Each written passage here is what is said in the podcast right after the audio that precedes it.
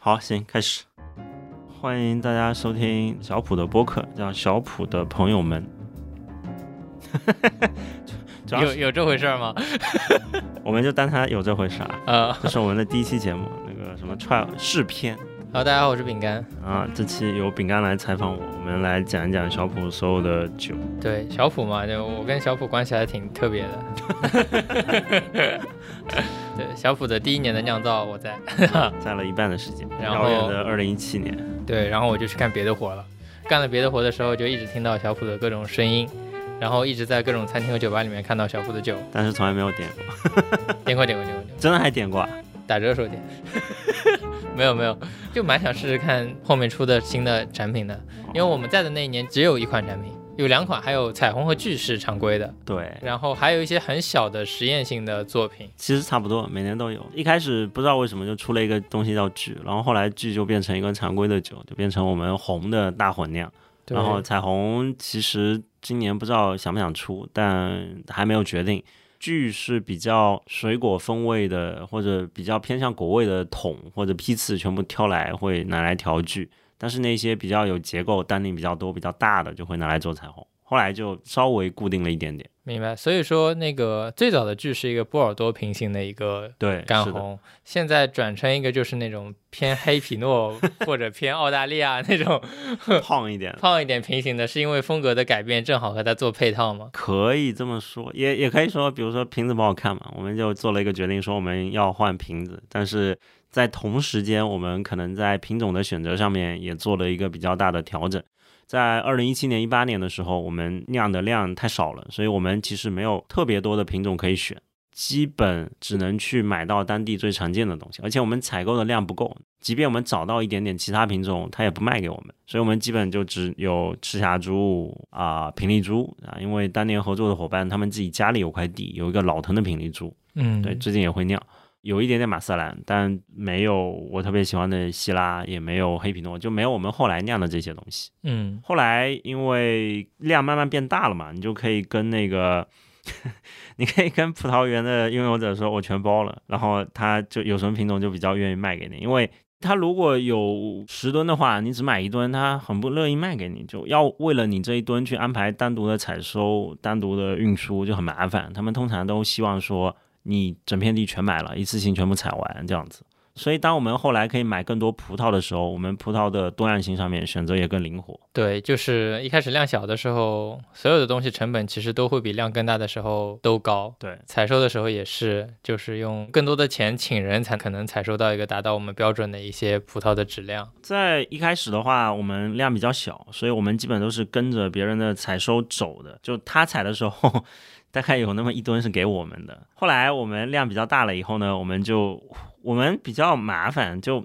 我们想要分多次采，就不想要一次性全采。但这件事情很困难啊，在对现在的中国的各种产区。超级麻烦，但我们好像似乎逐渐逐渐找到办法了。就我们雇一群人，这一群人呢，我们雇他两个月或者雇他一个半月，然后你天天都为我采葡萄，然后我给你按天结算，或者按一个时间周期结算，四十五天可能有三十天是采的，或者三十五天是采的，总共加起来多少钱？然后我跟你说，今天采，明天不采，后天采，大后天采，然后又空一天的。比如天气不好不采的时候，我们就让他们休息，这样就可以比较容易一点。我们之前的方法就比较幼稚，就我们以为说每天都可以临时叫人，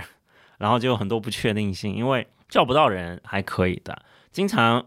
中国农村有很多奇妙的事情啊，就今天没有人，但是明天有一个人突然就觉得，哎，这件事情好像挺挣钱的，那就带了一帮人来，你就人太多了，你就必须都要用。他不肯走，嗯，然后嗯似乎还会给你闹个事儿啊什么的，然后就很麻烦。然后我们其实是去年 Corey 来和我们一起做酿造了以后，我们这件事情变得更好了一点点。因为作为待在城里的人，我们通常以城里的思维去做事儿，我们就去农村，我们觉得有个人靠谱，我们说你带几个你的朋友或者你的亲戚来采葡萄，那他带不出来人，因为他平时不做这个事情。但是有一种人就专门给你带人，就像中介一样的人。嗯但是中介带来的人通常就不行，嗯因为人家就是靠这个活着的，人家就是靠中介干活偷懒，所以他们带来的人就通常都不是很靠谱。所以我们后来采用的方法呢，就是我们一开始先找几个踏实的，然后我们让他慢慢增加人。就比如说，我们总共需要二十个人才，然后我们有四个靠谱的人，我们说啊，你先一人找一个，就八个人，然后他们再各找一个，就变成十二个人，然后他们再各找一个，十六个人，就非常接近我们想要的目标。就我们一次性想要四个人，每人带四个人，总共二十个人，做不到。当然他们先有一个，这几个人做的还不错，再加一个人，嗯，再加一个人，这样是可以的。就每一年都会进步一点点，但每一年其实都会有点焦急吧，就是没有一次性能够达到自己，就有个 gap 在那边。但这个这个 gap 后来就习惯了，就知道说哦，这个 gap 不是你想努力就有结果的，其实是你和当地社区的关系，你和这些工人之间的关系，就没办法，你只能每一年花时间，每一年花时间，每一年可以变得好一点。也有管理方法上的问题，就如何让他们有工作效率。然后他们还继续愿意干这个活儿，这是一个中间很奇妙的平衡的一个点的。有工作效率就代表他们不能偷懒，嗯，他们还愿意干这个活儿，就意味着你付的钱还是不错的。嗯所以你得在一个鞭策他，但是又不能把它用的太过。啊，否则他就说不干就不干了，对吧？对，因为他觉得不划算了，他就不干了。所以我们自己得有一个价位说，这个价钱是这个 range 这个范围是我们可以接受的。然后我们那个同事管葡萄园的西米就得在这个范围之内，就不停的去寻找那个合适的点。这个点随着时间的推进是变化的，因为我们采摘比较早嘛，我们可能八月第三周我们就开始了，八月二十号左右，嗯所以那个时候其他人都没采，所以其实找人很方便，钱也不要出的很多。但是随着这个时间到了九月第三周，找人就变得很麻烦了，因因为所有酒商都在，对，所有酒商都在采葡萄，而且他们自己家也开始要采自己家的葡萄或者做其他农活，所以找人就变得很麻烦，所以就开始需要加钱。哎，所以剧是一个小普几乎每年都会在的一个最标杆的或者大家最知道的一个产品，是一个干红，现在是一个走一个花香的更轻盈风格的。但我看现在的小普有很多新的产品，就今年的小普的 portfolio 里面就有六款产品。对，聚是每年都有，因为后来就稳定说聚就是我们做的一个大混酿，比较偏向果香风味的，然后肯定是很多个品种的，就基本。呃，宁夏不是一个适合做单一品种的地方。我们买什么智利酒、阿根廷酒都是单一品种，什么希拉、赤霞珠、黑皮诺、长安寺、霞多丽。但每一个单一品种能做出来，其实要求它有一个行业的基础，就嗯有适合种这些单一品种的地方，并且这些单一品种面积还挺大的，你才可以做这些单一品种。那宁夏首先它红品种为主，然后红品种里面赤霞珠、蛇龙珠为主。嗯赤霞珠、蛇龙珠加起来曾经可能超过百分之九十吧。现在因为这一两年大家开始种一些马瑟兰啊，一些其他品种，很可能赤霞珠、蛇龙珠依然是超过百分之七十八十的。但是它在慢慢改变，因为赤霞珠和蛇龙珠好像在产区里面渐渐的被大家打问号了，它是不是最适合那个地方？但也没有，因为新的酒庄，即便它有其他品种，赤霞珠依然是大头，它肯定是赤霞珠为主。它割舍不了。它各个酒庄依然种很多的赤霞珠，然后匹配一些其他的葡萄品种，因为赤霞珠比较方便简单，而且定式思维，嗯，它没法轻易改的。它是一个在早期我们的酿造，包括现在我们的酿造，很多还在学一些欧洲的经典的风格所留下的一些传统和一些市场的一些反馈，对吧？对，所以再回过来，我们其实已经知道了，说没法做单一品种，所以我们就只能做混酿。然后做混酿的话，你做不了太多东西的。混酿是按风格做的，嗯对？吧？你得混酿 A、混酿 B、混酿 C 是三个完全不一样的东西，你才是成立的。如果你的混酿 A、B、C 喝起来都差不多，那你再混混个什么呢？所以剧就是一个比较偏向水果味道，比较偏向花香，比较适合早点喝，就适合的场景蛮多的这么一个红的混酿。嗯，那我看还有很多在小普这个品牌之下，现在今年的产品里面还有其他四个红葡萄酒，它们分别是新一，是佛山香纳古红，有一个叫彩虹，有一个叫 Red for Summer。然后我觉得很多人因为酒标都完全长得不一样，然后很多人在餐厅或者酒吧或者在哪里点到小普的时候，他可能第一反应都不知道这是一个小普酿的酒，所以我还蛮好奇的，这几个酒的呃酿造的初衷和这几个酒的核心的区别在哪里？彩虹和聚可以放在一组里面，它其实都是红的混酿，对吧？那个聚刚才讲过是比较果香花香的，那个彩虹我们追求的就是结构和力量感，就稍微可以，也不是可以吧，距你想放长一点时间也没什么特别大的问题。但我们不想要表达那个，但是在彩虹里面，我们想要表达一些陈年的味道，表达单宁的结构，表达更多风味的层次，所以它也是一个红的混酿。但是它可能就是赤霞珠为主，但其实打个引号，赤霞珠为主啊，只是目前赤霞珠为主，未来我们肯定会选一个单宁比较多的品种为主来做彩虹。然后彩虹每年标都不一样，距每年标是差不多的啊。我们会选一下字体，我们 这一版字是苏东坡的，和饼干还有点关系啊。我们以前委托饼干帮我们写那个品牌的小谱酿造几个字的。然后我们提了很多无理的要求，饼干写书法的朋友非常的生气，就说没有没有没有没有，因为你们的要求比较高，所以我写书法的朋友也不是什么大家，对吧？就是一个有很多年书法功力，但是就是的一个普通人，对，达不到那个水准。所以其实是我们自己对书法理解不够好，所以我们才有这个无理的要求，就是古人写的东西是几乎没法复制的。所以后来我们就取巧，我们从字帖上面 把字给 给 Photoshop 下来，然后把字给放上去。然后颜真卿的也用过，苏轼的也用过。苏轼的看上去比较飘逸一点，颜真卿就很正统的那种，很正气，中正。对，那未来看吧，我们每年争取或者过一段时间换一个，或者根据酒的风格调一调。我觉得是一个文化输出吧，因为我们开始有一些出口市场，然后英文没有书法这回事了，几乎没有。好像只有阿拉伯世界和中文世界，中国影响的东亚文化圈比较重视书法这件事情。嗯，书法是一个很有价值、很有意义的东西。所以，如果未来我们成功出口的话，那我们可能会换资换的更频繁一点，给海外的这些顾客讲一讲书法是怎么一回事情，有哪些重要的书法家。这样，对，这么看剧真的很特别。因为首先一方面，它在设计上是一个在葡萄酒的领域里面还算是比较出挑的一个不太一样的设计。然后另外一方面，它其实酒的风格和宁夏大部分的酒是不一样的，用的品种也是不一样的，不再是以赤霞珠为主导，或者说现在越来越多添加马瑟兰，不是那种结构特别紧实的风格，而是那种其实也不淡，它是一个比较平衡的、充满花香的一个风格。对，那像彩虹刚才说了，是一个比较壮的、比较相对有更多单宁感的、有咀嚼感的一个风格。那还有其他的干红在小谱里面，比如说新一，对，那个彩虹可以补两句，彩虹只取了彩虹这两个字，每年酒标会换一换，就每年都会有彩虹元素。这一年是一个 Pink Floyd 的一个专辑封面调整了一下的月之暗面，然后明年下一个年份会换一换，啊，每年都是彩虹元素，但每年都会换。然后新一的话，就那个皇帝的新一嘛，所以新一很偷懒，没做前标的。但我们可能未来会做一个挂脖一样的东西吧，然后会印一个让这个皇帝的新一的感觉可能更明显一点点的东西。啊，陶乐斯公牛血，我知道。一下子就不想做这个设计了，人家挂了个小牛。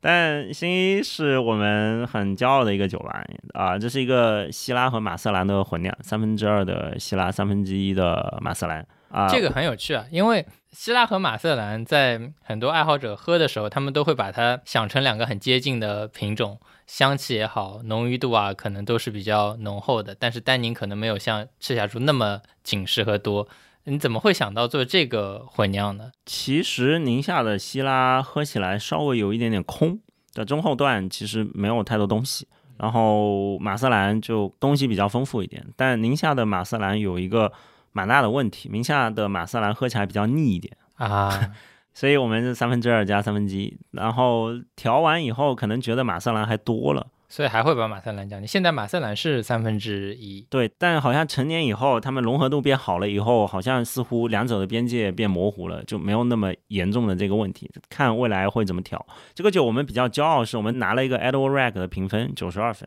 啊，呃，RPWA，对，就 Robert Parker，然后 One Edward，然后中国的评论家是 Edward Rag，就 这一串连起来，然后。给我们的评价是我们很喜欢的嘛？就我觉得酒评家给你一个一百分不重要，但酒评家如果能阅读出你在酿什么，并且给你一个高的分数，加在一起才是重要的。所以这个就很重要，就他很清楚我们在做一个很现代风格的酒。嗯，就那个希拉用大比例的梗，嗯，酒里面可以很明显的感受到梗的风味，梗带来的结构，梗对风味的一个延伸。没有用新桶，全部是旧桶陈年的，就保留比较好的新鲜的水果的味道。然后在宁夏全中国国的酒里面，九十二都还是一个很不错的分数吧。就九十二分以上的酒，基本是我们三倍的价钱。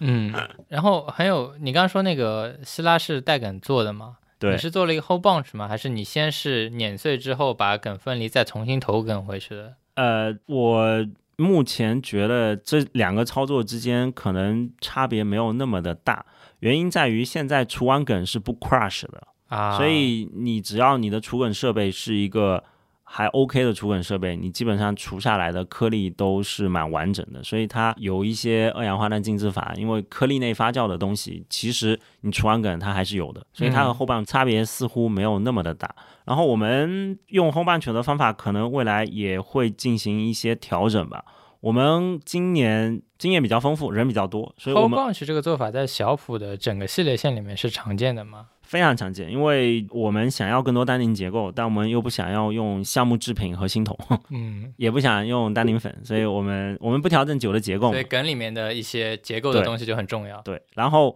我和饼干早几年做酒的时候，看了品酒词都会说，他们试一试这个梗熟没熟，熟就用，不熟就不用。嗯，好像宁夏全是熟的，没有不熟的，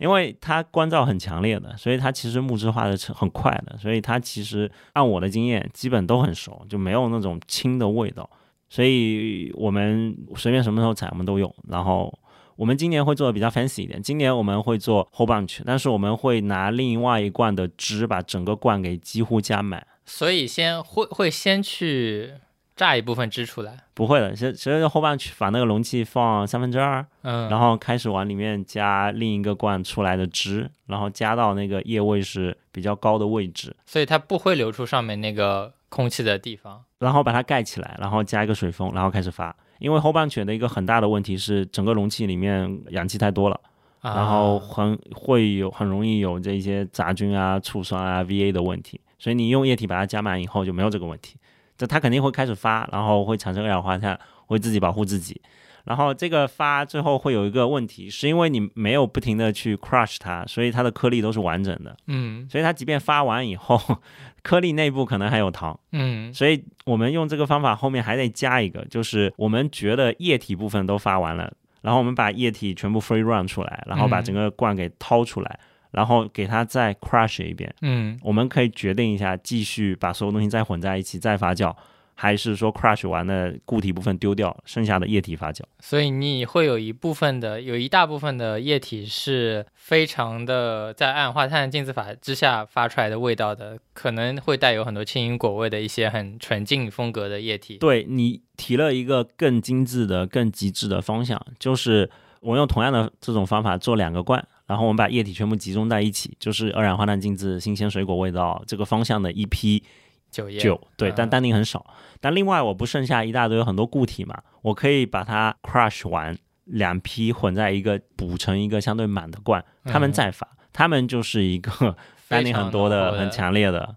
对，然后最后调配的时候，你就有两手准备，但是他们的原材料其实是一样的，只是因为你处理方法不同，你就制造了两个完全不一样的原材料。但据我所知，就是对，因为二氧化碳浸渍法，最开始学葡萄酒的时候，总是会提到博若莱嘛，因为博若莱是靠二氧化碳浸渍法，是它的一个标志性的一个工艺。然后通常在二氧化碳浸渍法的发酵过程中，它的酒精度是不会发到很高的，它基本上在三四度左右就开始就正常的碾碎发酵了。所以说，在厌氧的环境下是能把榨出的酒液发成干型的吗？在厌氧的环境下面，嗯，可以发成干型，它可以把液体里的都发成干型。然后博若莱的那个方法，其实后半段它是把它压完以后，所有固体都不要了，然后剩下的东西再在一起来发。嗯，所以二氧化碳浸渍法的精髓其实是两段连在一起的，你不能只有前半段没有后半段。后半段，嗯，明白。所以呃，新一是一个希拉的部分是用了一个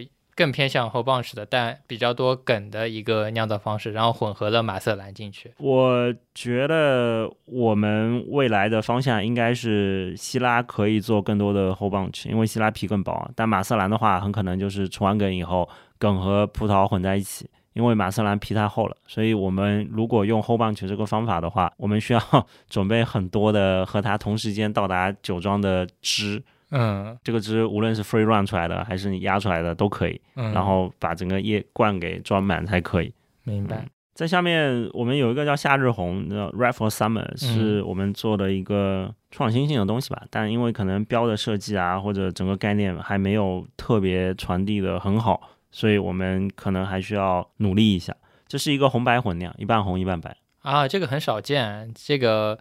一般不太会主动做这个红白混酿，但起泡酒可能在说香槟的话会有，像早期的就 Clay 淡红酒，就是有一些就早期波尔多英国人称波尔多酒叫 Clay，因为他们的颜色的萃取可能达不到那个那么浓的程度。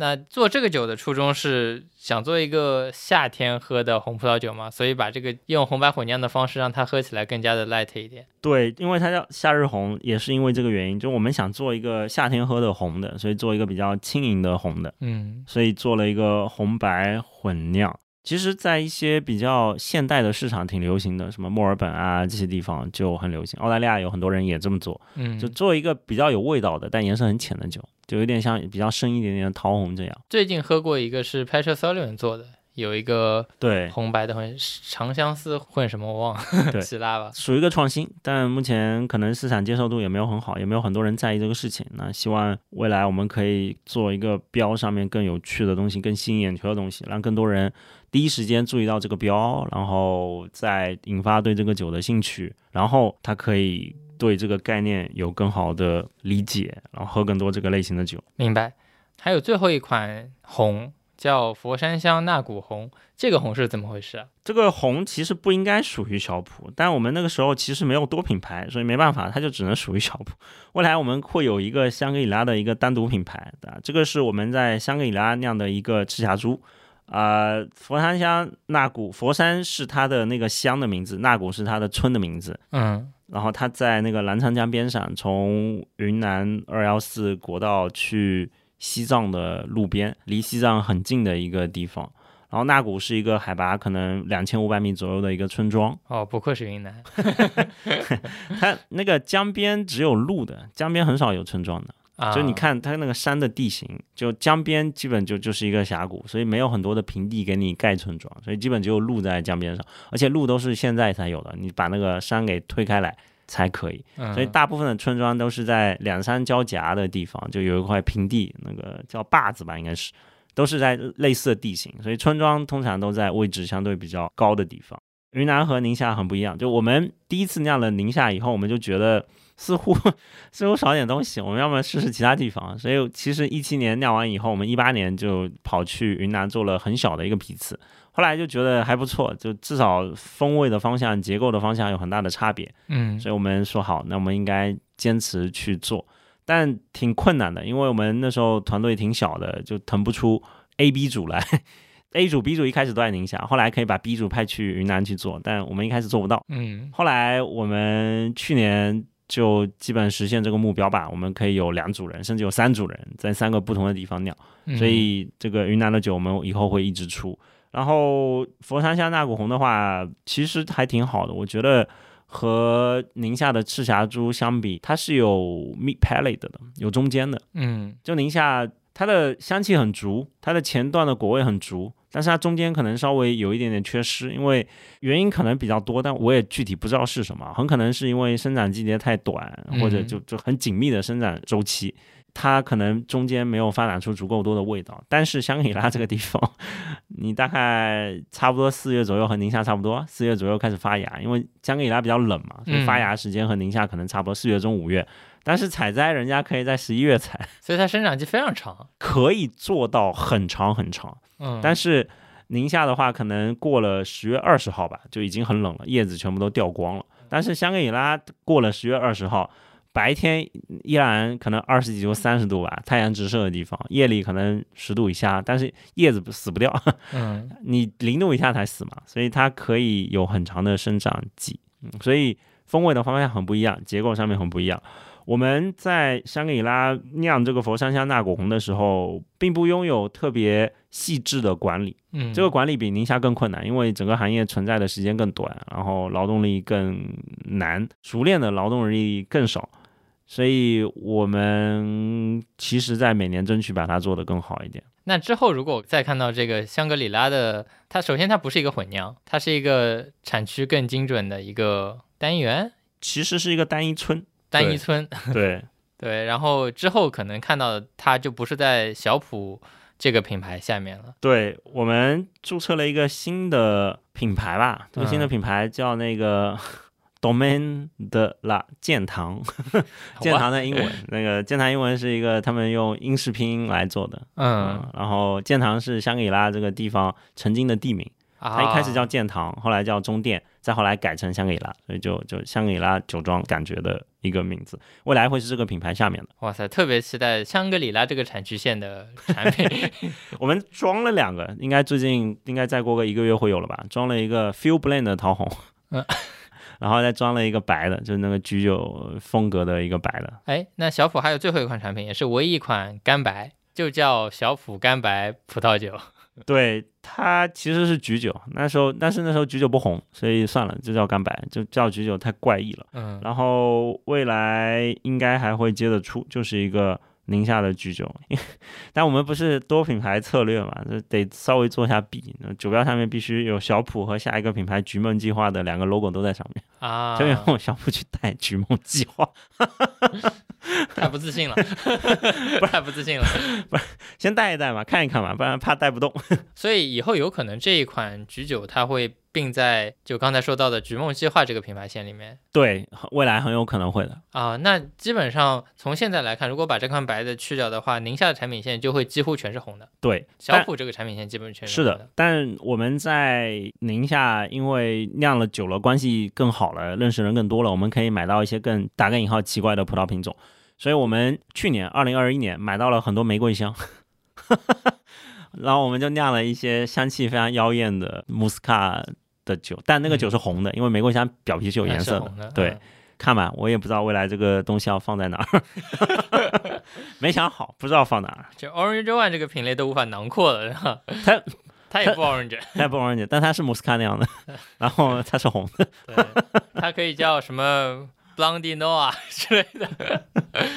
之前那个干白可能霞多丽为主吧，然后我们会改改变成那个贵人香为主，因为贵人香芳香上面会比较突出一点。然后我们希望可以买到更多的小品种，然后我们也希望这个酒是一个大混酿，嗯，但这件事情比较难实现，因为白的不是很挣钱嘛，他们把白的都拔掉了，然后白的管理起来也更麻烦，嗯，所以白的其实越来越少。这个还挺可惜了。那个刚才说的几乎都是小普，然后你提到了一下 Domain 的建堂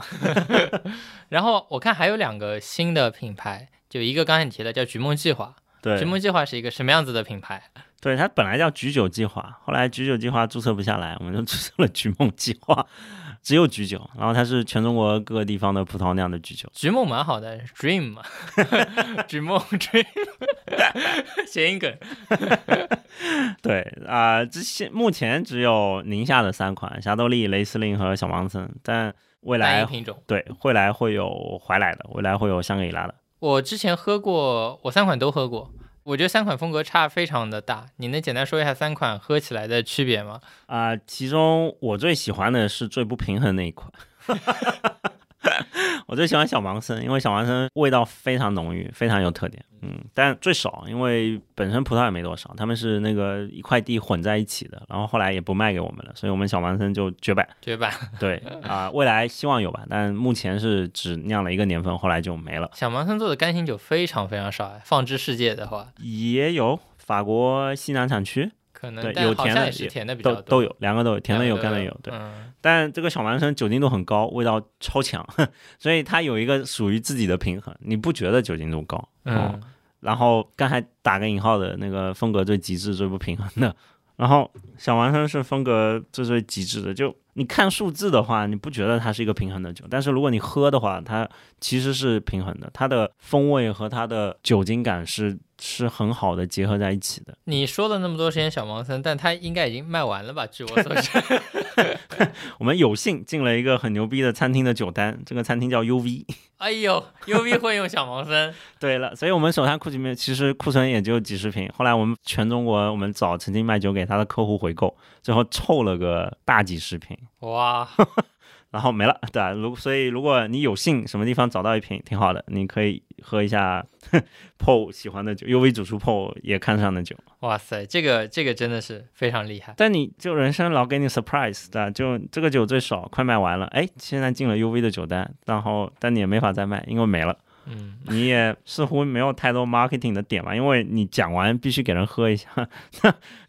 所以看吧，这个叫没有财运，对，没有财运，没有财运，对对对，有运气但没财运，也挺好的，它是一个很好的开始，因为橘梦计划这是这个品牌的第一年嘛，差不多第一年，对，还有现在还有两款产品，一款叫一款是雷司令，一款是霞多丽，对，雷司令更酸一点，这个品种本来也就更酸一点，所以雷司令就是一个平衡最好的一个。就更酸，嘴巴里面更长一点，结构更细致一点，更有线条一点，也会比较香一点。对，然后霞多丽的话是一个比较中庸一点点的，就什么东西都有一些，但没有很多。就这个品种本来也就是这个样子的，所以我们未来做菊酒的话，我们会尽可能的找本身品种特点更鲜明的东西。嗯，就芳香型品种肯定是很合适的，然后一些半芳香也是可以试一试的。然后一些，比如说本来用来酿甜酒的东西，我们也会拿来试一试。对，那会很有趣啊。然后你刚才说的之前的小普酿造会转到菊梦计划的那个干白是个混酿，所以以后菊梦计划也会有混酿吗？对的，但我们其实还没有决定好吧。就酿酒这个事情，蛮好玩的，也蛮烦的。蛮好玩的是在于说，你永远可以出新的东西，因为你可以调嘛，你可以不停的调配。然后蛮烦的，就是你没有办法说我们在这里以一个市场的行为来讨论一个商品，讨论一个标，然后再去定制那种，做不到。所以通常都是先去酿，然后我们再调成相应的商品。明白。还有最后一个，这个是最最新出的品牌，对吧？叫 Rebels League，Rebels League，首先这个名字名字就很像叫瑞贝尔联盟嘛，这个怎么怎么翻译怎么理解这个名字？那个翻译成中文叫什么？反叛者联盟啊，就就就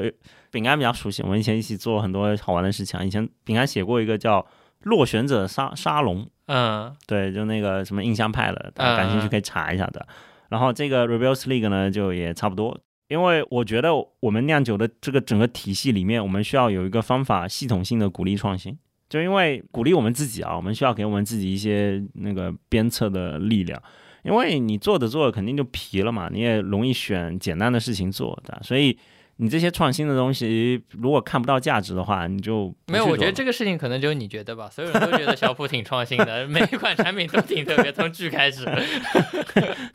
我们需要更创新，我们需要有一些小的批次做更边界、更极致的事情。然后这些小的批次，如果你最后都把它混成大的酒里面，它就消失了，就没了。所以我们最好有一个方法，可以让这些实验的小批次以某一个形式来卖掉，还或者以某个形式存在，你还可以不停的喝到。因为如果你把它混成大的，你就喝不到了，你也不知道这个小的批次未来结果如何嘛。嗯，所以 Rebel League 就是我们专门为这些小批次来准备的。这个很像现在的很多什么清酒啊、精酿啤酒的做法，就他会给自己的会员，或者说给一些。离得比较近的人去做一些实验款和批次让大家喝，对，然后甚至会从反馈里面去做一些，有一些实验批次就很好，就量很少；有一些实验批次可能是很讲究和消费者的互动的，然后去获得下一步的经验的。我觉得这个在葡萄酒当中还蛮少有的。是的啊，精酿有很多小设备，而且一年可以做很多次，无数次。对，可以做无数。清酒也是。对你现在开始采用一些控温设备以后，清酒也可以，对，无数次，对。但葡萄酒的话，一年只能做一次，所以它似乎不停的做实验小批次的概率比较小一点吧。但我们在酿造的初期，我们希望每年都可以设计一些小的批次的实验，嗯，并且把它完成，并且有办法把这个酒单独装瓶，单独放在那里，去理解我们这个做法会产生什么样的味道，产生什么样的风格。继而，我们再看是否在未来要放大这个酿造的方法啊。这三个酒里面，那个银河静喝是个桃红，是个是个霞多丽和 Pinot 混的桃红。会做桃红胆子也蛮大的，因为桃红在中国市场是不太好卖的一个。对，所以它就一百二十瓶嘛。一百二十瓶是不是也有点太少了？那其实有更多。后来我们装瓶用到其他目的了，然后最后剩我们已经我们确定好说要做 Rebel Sleek 这个品牌了以后，我们只剩下一百二十瓶在手上。但结果蛮好的，就是 Whole Bunch Press 的 Pinot 整窗压榨的 Pinot，颜色很浅，然后混霞多丽，然后再发酵。它那 Pinot 压榨完之后，它本来是一个偏红的颜色，还是它本来颜色会更深一点点，但其实也蛮浅的。然后你整个全部酿完，到你喝的时候，它已经已是已经是一个非常浅的颜色了。啊？桃红其实追求颜色浅，就就没有颜色重，有很多附带的东西嘛，就附带的不太好的东西，所以这个就是一个酿颜色很浅的桃红的方法。这个哎，勃艮第有人酿，之前那个上海有进口商进过那种勃艮第大混酿，就是 霞多丽、皮诺在一起，最后出了一个那个颜色还可以挺深的，感觉皮诺比例比较大一点。但它标不了一些级别吧？它可能就只能是一个法国餐酒类似的东西。BDF 之类的。对对，讲到法国餐酒，我们今年会做一个中国餐酒 Vin the Chin One of China，我们会把我们在几个产区的酒混做一个大混酿。哇塞，这个 中国大混酿的，对，似乎是有意义的。就大家可能喝过啊，因为什么张裕啊、长城啊，可能以前有些酒也是中国大混酿，嗯，但那个是为了 volume 去、为了量去酿的，所以可能那个对啊，对那这个中国大混酿会在哪个品牌下面？中国大混酿可能是 Rebel Sleek 先做一点吧。嗯那个比较有可能的是宁夏混怀来，因为怀来很酸，宁夏就很强、很饱满，酒精度比较高，所以两两者在一起就可以组合的蛮好的。香格里拉，因为我们拥有的品种选择比较少，所以我们还没有找到我们想要的在这个中国大混酿里的要素。嗯，然后 Rebel Sleek 这下一个呢叫 Moon is only light 啊、来自一句歌词啊，两百四十瓶，然后是一个枣装瓶的 Pinot，早装瓶的 Pinot，就那个酿完以后三个月就装瓶了吧？哦所以一月份装 Pinot Nouveau，Pinot 新酒，但是它在瓶里待了很长一段时间。对，所以其实是提早装瓶，然后看它在瓶里待会有一些什么样的演化。所以你是通过一般来说，他会把它放到一个不锈钢罐或者说是木桶里面去做进一步熟化，让它很多东西进行结合。你是等于提前把它放到小的玻璃瓶里面去做熟化的。是的，是的，是的，它可以保留最好的新鲜度，鲜对，嗯但它的分类结构可能还蛮强的，就这个分类结构可能在一个密闭的空间里面是没有办法慢慢的，就没有办法那么快的软化下来，嗯，但它的风味很凸显，也是个有棱有角的酒呢。对，然后看吧，如果能放的话，其实预计挺能放的，嗯，还有最后一个是叫 Hello Darkness My Old Friend，也是一个歌词，这个我觉得意象很好，所以这句可能未来会被我反复的用。就这个 Darkness 可以是任何东西，这个 Darkness 可以是一个黑暗的时代，可以是某一个事件，可以是情绪上不开心，都可以是任何东西。所以我觉得这个画面特别特别好，是一个 palette，啊，是个 Panet。对，但它不是一个气很多的 palette。哎，这个就很有趣，因为很多人记得小普的产品，很可能是从早期的 Panet 产品开始记得的，有出一些比较偏深色的白的 Panet。对那现在的 Panet 只会在 Rebels League 这个品牌下面吗？呃，好像过去一年有很多同行开始做 Panet，Panet 已经成为从 成为显学，所以似乎它可以从 Rebels League 里面出来，成为一个单独的东西吧？我还不是很确定。但之前不是说今年买了很多麝香嘛，啊，所以二零二二年，也就是去年买了很多麝香，对，二零二二年也就是今年，我们可能会做一个什么贵人香百分之九十五，麝香百分之五。然后就可以很芳香的 Panet，就很容易喝。但去年没做，因为去年我们买到麝香的时间点已经太晚了，嗯所以我们今年肯定会提早往前拉，然后做百分之九十五贵人香，百分之五麝香，这样芳香有了，然后觉得风味上面有没有很大的问题？刚才哎，那款桃红是应喝尽喝，对，是吧？给所以那个大混酿是应该叫阴混净混的，阴喝净喝酿给上海的朋友们。对，有点少。上海的朋友一百二十瓶可能不太够。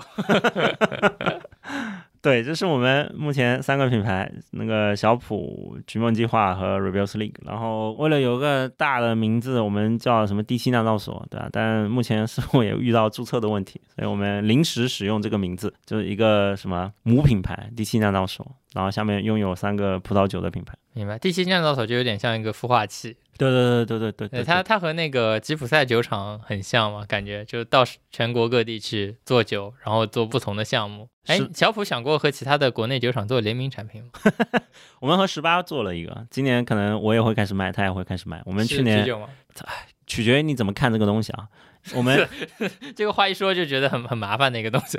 我们去年和他交换了四百升的酒液，他发了麦汁给我们，我们发了葡萄汁给他们。啊，对，，所以我们是有两桶，一半麦汁，一半葡萄酒的东西在陈年。有点像 Red 了。对，但他们把葡萄汁拿回去了以后，他们酿了一个 mead。哦，所以他们的 base 其实已经不是麦子了。，对嗯，，对，但那个江奇觉得那个 mead 很好，他觉得这可能是中国最好的 mead，所以他今年想要做一吨，所以我们今年可能会一起做一吨的 mead。但 mead 是加果汁是传统嘛，就就没什么特别大的问题。啊，是是个传统。其实因为 mead 就很有趣，mead 和 cider 可能以后可以有机会一起谈。因为我觉得中国的葡萄，特别宁夏的葡萄做 mead 一个很合适的点是在于它的前端特别强，特别浓郁的香气在里面。然后 mead 它是一个不太缺浓厚度，因为它是个甜的对产品，所以如果你有一个很强抓人的香气的话，它会变成一个非常愉悦度很高的一个对一个产品。嗯，但好期待啊。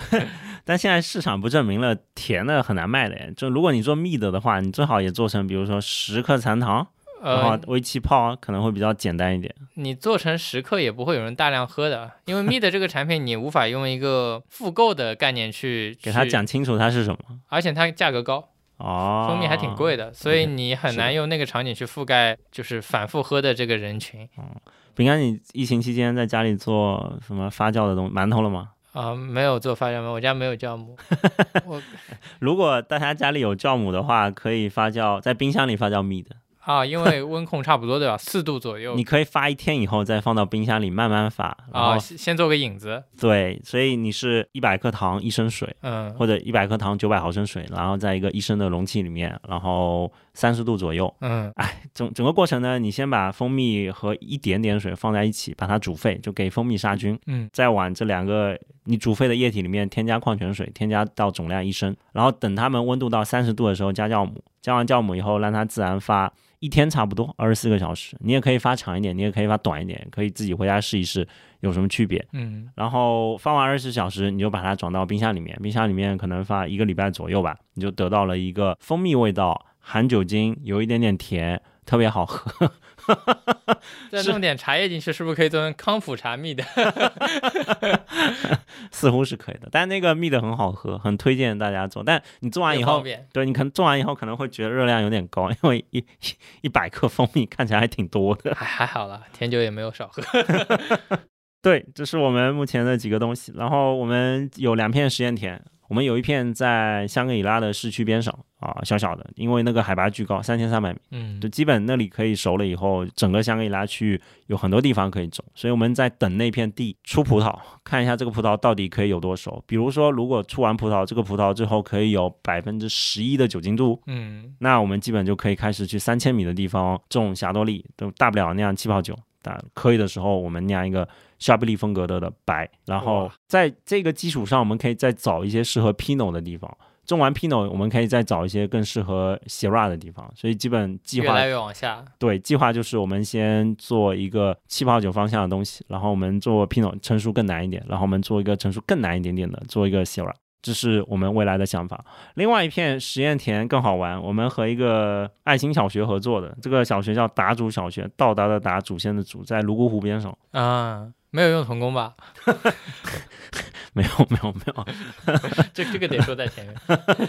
这这这是一个由台湾同胞来建的一个爱心小学，因为那个学校被撤掉了，然后达祖那个地方的学生可能要骑个什么十几公里的车吧，去一个镇上面上学，所以他们就建了一个爱心小学。他们有一年拿了一个央视的奖，然后有一笔奖金，他们没把这个钱分掉，他们拿这个奖金买了和村里租了一片地，他们在这个地上面种一些商品，来在达主的微店里面销售，就补贴一些老师，就等于说用这个农产产生的经济收益来补贴这个小学，因为爱心小学不收学费的，嗯。收点米，收点肉。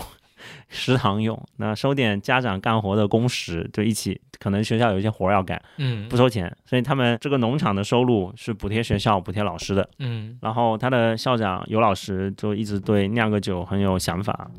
很有期许吧？对，所以我们在去年就搞了一些葡萄苗寄给他们，然后我们找了两个同事一起过去帮他们把苗给种了，在泸沽湖边上山凹里面。这个这些这些孩子以后就是守着葡萄田长大的。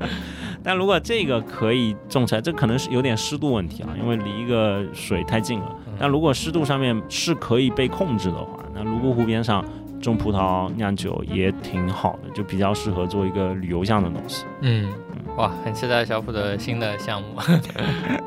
哎，希望慢慢好啊，大家钱多一点，搞这些乱七八糟的 fancy 的事情的时候，底气足一点，底气足一点，差不多，差不多。好，谢谢饼干。好，希望小普越做越大，做大做强。然后，如果大家听到这里的话，谢谢大家的收听。那个，希望大家支持小普，买小普的酒，喝小普的酒，把小普的酒卖给朋友。对，先先去把那个银河净喝买了，就 就一百二十瓶。好，感谢大家收听，拜拜。好，拜拜。